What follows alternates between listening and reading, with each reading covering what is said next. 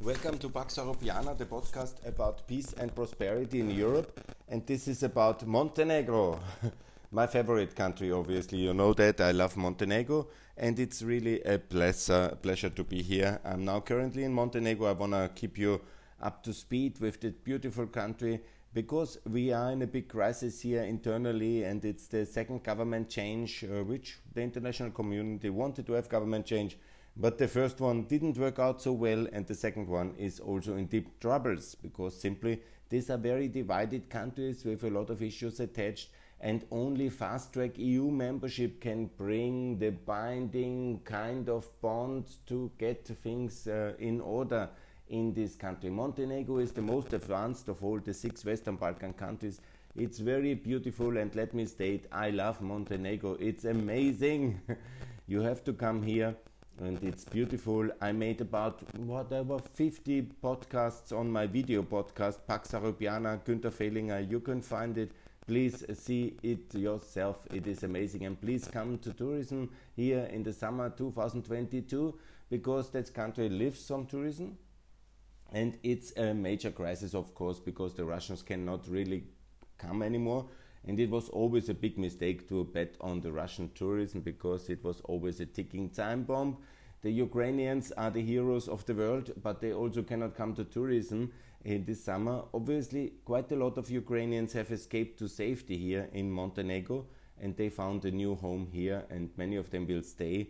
That's also very good for Montenegro it is obviously a big boom here now in property, partly related to uh, the Ukrainians buying second homes or actually first homes because they come from the occupied territories and they have escaped with the cars, with the families, with the dogs, with everything, and who knows when they will be able to go back. I think it will be a long war, a very complicated one, with very hard consequences also in the inflation, in the energy sector, in the food prices for Montenegro. Inflation is very high, so more the uh, even much more urgent uh, to bring Montenegro into the European Union. It has made tremendous effort. For example, the energy sector is a very big success. Uh, they have uh, now basically enough energy for their own uh, country. That's because of a lot of investment in solar in wind and in renewables and reforms in the energy sector, but also because they cut off the grid, basically they stopped the operation of the Yugoslavian disaster plants, which they have here, the steel plant in Nikšić and the aluminium plant in Podgorica, related to that also the bauxite mining. That will be in the long term, I think, very different because once there is more energy produced, there is a greater future for this energy and uh, for these industrial assets because we will cut off Russia of all imports from Europe in the future. I know I asked that already in March and we took a long time and we have now Harald Mahrer, my friend from the Austrian Chamber of Commerce, who is advocating that we should somehow be nice to Russia and start importing again the gas and all these things, which we anyhow at the moment do. But he is totally wrong. I had already to call him for resignation because it is a disaster our policy in the Balkans, in Ukraine, Austria. What happened to you? Anyhow, let's not talk too much about Austria, but in a way, Austria and Montenegro are very connected. We share this common future. I went also to Krivošije, that's the area above Kotor, where there was an Austrian uh, Montenegrin war, basically a revolution because of our mistreatment of the Montenegrins, and I apologized for our past colonial crimes and I have made that very clear that we should regret what happened in the past in order to be ready for a common future in the European Union. And even my best friends, actually, here, they have uh, been criticizing me because I call for 2024 for Montenegro. But it's absolutely true, it can be happening, it is possible. I saw it happening with Bulgaria and Romania with my own eyes when Elmar Brok and others have argued for that, and it happened. They were very fast in the European Union and was good. What a strategic uh, success that was when you see then the reality is that we would be in a disaster if they wouldn't be in NATO and the EU now in the war with Ukraine. So that was great leadership, and same was with Germany and Austria at that time, the EPP led governments to bring Croatia in the European Union nine years ago, and how wonderful that was for this great country and how much safer the Balkans is because of NATO and EU membership of Croatia. And the same is true for Montenegro. I think also for Albania and Macedonia. But there, of course, the international community has failed and has prolonged and has not opened the negotiations. So that is a bit of a bigger call to make. I understand that. But our complete uh, failure in Macedonia and Bulgaria uh, is uh, really very dramatically because the Russians are doing, together with the Serbian agents, the big rollback in Montenegro, in North Macedonia, in Albania, in Bosnia. They are fighting us very hard, and we are failing because in, there was violence on the streets again. This uh, party is absolutely now in the Russian Orbanian kind of Orban from and all these kind of assets uh, from Russia. It's an absolute disaster. And there were violence actually, and then uh, escalations uh, just this week in, in Skopje. It's very tragic because obviously we should have a settlement there, the start of the negotiation, Macedonia and Albania also in the EU in 2024. But the most realistic is because of course you know the Russians are giving such a pushback, at least to have one success, and that can be Montenegro. it's absolutely uh, like Malta in the size. It can. It's not very expensive. All the things can be addressed. Yes, I know there's environmental issues. There's rule of law issues yeah, there need to be some appointment made. But uh, this should be the political priority of that uh, Green Prime Minister, Dritan Abazovic. Very good dynamic. Since April, he is the Prime Minister just with 5% of the votes. He has now a coalition uh, back with the Djukanovic party, in not a coalition, but he, they're keeping him the majority in the parliament, with several reform parties together who are sharing the government responsibility, backed by the DPS of Djukanovic and that's also um, principally i think uh, for the moment very good maybe it would be even better to make a bigger coalition to involve all the parties even the serbian parties and just to exclude all the russian uh, agents that would be my proposal actually for the next coalition because i see the next coalition coming because uh, there is two major issues under which um, the, the prime ministership of uh, Mr. Abazovic is in big danger because uh, the one is open Balkans, and open Balkans, you know, I'm, you know, I'm Balkan Benelux guy. I'm absolutely against open Balkans all the time already, because I'm for the four smaller countries working together, and also the six countries working in the Regional Cooperation Council and in CEFTA, forming the regional economic area and the common market of the Balkans. This is the decision of 2017 Trieste summit. Now Vucic, backed by Russia, has created these open Balkans with the two countries he can work relatively well with because he has no imperial ambition on Albania and North Macedonia because that he even knows so that's too much for him. But of course, in Bosnia, Montenegro, and Kosovo, the imperial uh, uh, pretensions and ambitions of Vucic are very strong. Of course, he wants to do, do something without them and he wants to show them that they are not real states and that's very bad. So we need to oppose open Balkans. The Americans, led by the State Department, are unfortunately arguing in favor and giving pressure on Abazovic to go. But it's a disaster project because it's not needed and it doesn't provide any additional benefits. And the future of Montenegro is the West in the EU and NATO. and it's already NATO and now in the EU. The logic is clear there is no kind of turn to east uh, via Belgrade or whatever. I made many funny tweets about that one, and I really made it very clear that Open Balkan is opening the Balkans to Russia and China, as the Serbs are doing it. So Open Balkans is opening not to the EU but opening to Russia. The European Balkans is opening the Balkans to the EU, and that's the future of Montenegro. It actually has done already all the homework, so it's very far ready. There is some minor things to do because uh, the general prosecutor was part of the organized criminality, so they have now time in prison and uh, then they need to replace him, need a majority for that. And there are several other things which is in the rule of law area, complicated but will be necessary we in Austria wouldn't have fulfilled these criteria, I guess, when we joined, but nevertheless, the EU wants it to focus on that and not on open Balkans and not on the church related issues because somehow they have now the basic uh, agreement. There is a kind of concordat with the churches They have done it with several of the churches already, and now the big one is with the Orthodox Church. But not with the Montenegrin Orthodox Church, but the Serb Orthodox Church wants to have a registered status in Montenegro. Fine for me, you know, it's nothing to be said against that one in principle, but the question is the content. Some kind of semi sovereign status and some kind of above the law status for the Serb Orthodox Church, which is famous for its links with organized criminality, with war criminals, and with drug smuggling and a lot of other things, is absolutely off the table. And imagine if Montenegro would do that and agree on that one, then they would ask the same in Bosnia and in Kosovo, of all places, because they already want to talk about the Vatican, of all places. They want to be turn Dejan in a semi sovereign state and all these things. And churches, in all respect to all churches, yeah, shouldn't have semi sovereign rights. yeah, it's also very questionable that the Vatican has it ultimately, yeah, but that's historically now developed. Yeah but the question is that we will certainly not do is create some semi-sovereignty for the Serb Orthodox Church in Montenegro or in Kosovo or in Bosnia or anywhere else, not in Vienna. And they can do whatever they want in Serbia because they will anyhow not join the EU if, as long as they have set signs in the streets of Belgrade unpunished. Yeah? And many other things like the weapons, and I talked often about it.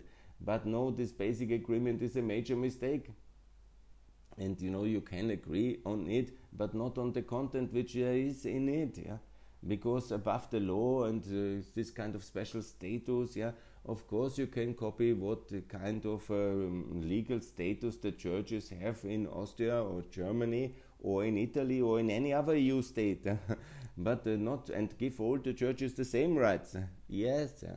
and i know it's a complicated topic i don't want to interfere in the religious uh, feelings and debates of the Montenegrinians and the Serbs and whatever. But this kind of political agitation of the church in Montenegro, of the Serb church, anyhow, it's unacceptable. And this uh, treaty may not stand, must be uh, amended, and cannot be the main political thing of this country. The main political thing is whatever the EU wants to change it, to fix it, to get into the EU, and to lead this country into the European Union 2024 and not in some kind of Orthodox unity or whatever, and not into open Balkans for sure not, but in the European EU, European Union.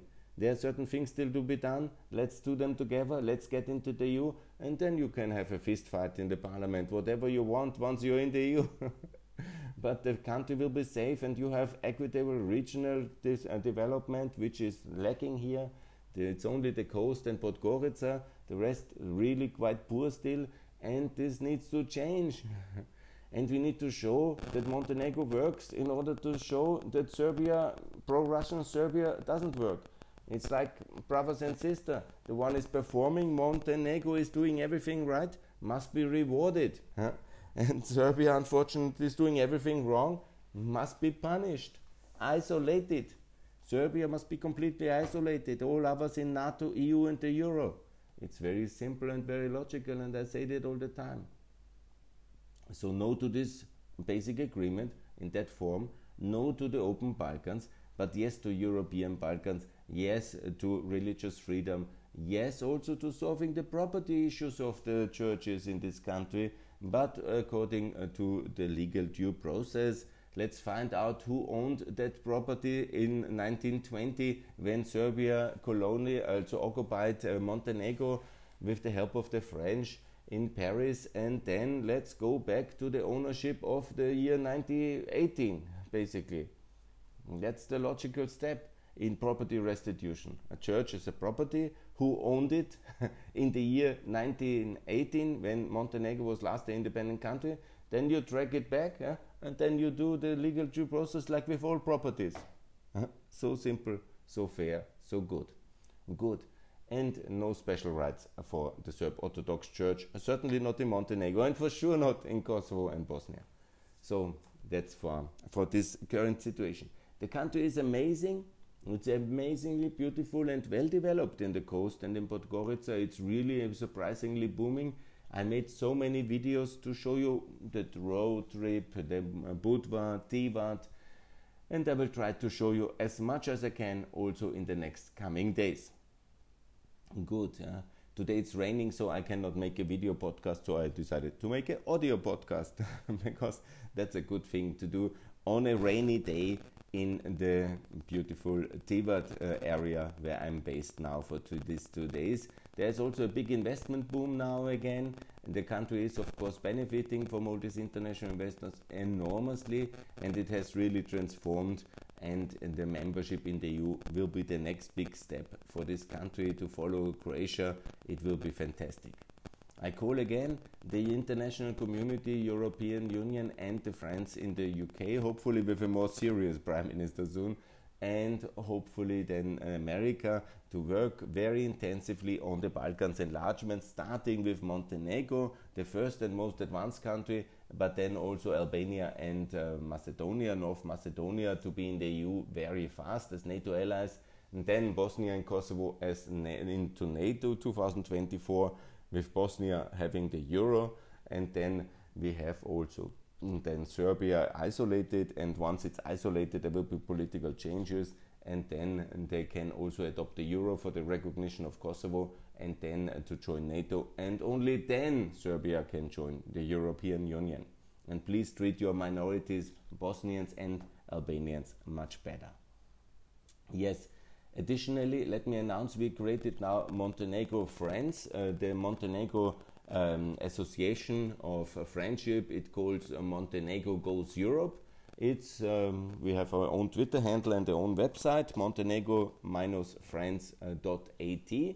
And then we have launched that also with a meeting agendas with several very good people in beautiful Podgorica. It was very interesting to meet them. I want to thank especially the former Minister of Trade and the President of Pan-European Union, Mrs. Gordana Đurović. An excellent briefing she took time, and I want to thank Kati Schneeberger for being the uh, Secretary General of Montenegro Goes Europe. series, of course, the President of Vienna Goes Europe. That is a very good association, the network of the pro-European federalists in Austria. And then I want to thank, of course, very much also then all the speaking partners we had in the institution, in the Ministry of Finance, in the Parliament. Yeah, we met people from all sides, yeah? also from the Serb side, not just from the government. We didn't identify the Green Party; it was very small and they didn't have time. But we had a good meeting program also with several of my friends from the legal community, investors community, and it was a good start for this Montenegro Goes Europe. And I will now, as a president, humbly having this pleasure and honor to serve, make a lot of tweets and podcasts and trying to change the opinions of the Austrian policymakers towards Montenegro as the one country we can do very fast in the EU. And by the way, then with that one later the Germans, and then we hopefully have this uh, consensus. We still have two years to do that, and it's entirely possible to vote in the European Parliament 2024 for this small country. It's uh, technically, really, politically, economically, fiscally, financially, in all aspects. And it's a political statement of the EU that we will be 28 again. By the way, we worked with 28 okayish. We were a lot of times 28 between uh, 2013 and 2020. Then the UK left, and of course Croatia came. So we were 28 already. So being 28 again is absolutely possible, proven for the EU. So you can do that again, and the Montenegro will be much less problematic than the United Kingdom, and it will not impose its own political agenda on Europe. So we can do that in the current uh, framework of the treaties, absolutely no problem and it will be just fine. And it will send the right message uh, to the decision makers in Serbia and to the public in Serbia that their beautiful Montenegro, which they occupied from 1918 uh, to uh, 2006, yeah, is now a free NATO ally, has the euro, and will be in the European Union and in Schengen and in the OECD. All these things are not possible for pro Serbian Russia. And I think that will be a very clear message. Everybody in Serbia will understand they will vote out this Mr. Vucic uh, and this pro-Russian asset, and there will be a European Serbia again. And I will go to the grave of Mr. Djindjic, and I will say that I devoted this podcast to him because European Serbia it will be one day. I don't know how long the changes will take, but it will be. Good. That's for Montenegro a wonderful country. I repeat, come here to uh, see the touristic sites. The most important Tivat, the Porto Montenegro, Herceg Novi, this amazing port at the coast of Herceg Novi, close to Dubrovnik, amazing. Then it's also Lustica Bay, fantastic investment. There is uh, then also this amazing progress of Budva, Porto. Budva is now happening. It's under construction still. I saw it. The coast is really amazing. There is also this amazing and really wonderful city of Bar, which I couldn't show you this time but Podgorica is a real European capital. Can be some improvements. I made my recommendations already to the mayor on Twitter and on my uh, YouTube uh, channel. This time in the summer, as you know, I give a lot of tweets and a lot of uh, then a wonderful video podcast. I will also do a lot of uh, these audios when I'm back. I plan to be back in the mid of July in Vienna, and then I will make a lot of audio podcasts again when I'm back at home. Yes, please support Montenegro in the European Union 2024. It's the best thing to do. And please come to Montenegro. And also, if you can, it's a wonderful place to invest in Montenegro. But most important, come support and politically bring this country as number 28 in 2024 to the European Union. That is what I will do as the president of the Montenegro Goes Europe NGO in Austria and also on my podcast Pax Europiana. Please subscribe it, please share it, please see my YouTube videos and also support my tweets at uh, G. Günther Fehlinger in Twitter. Thanks a lot. More to come from Montenegro. Bye.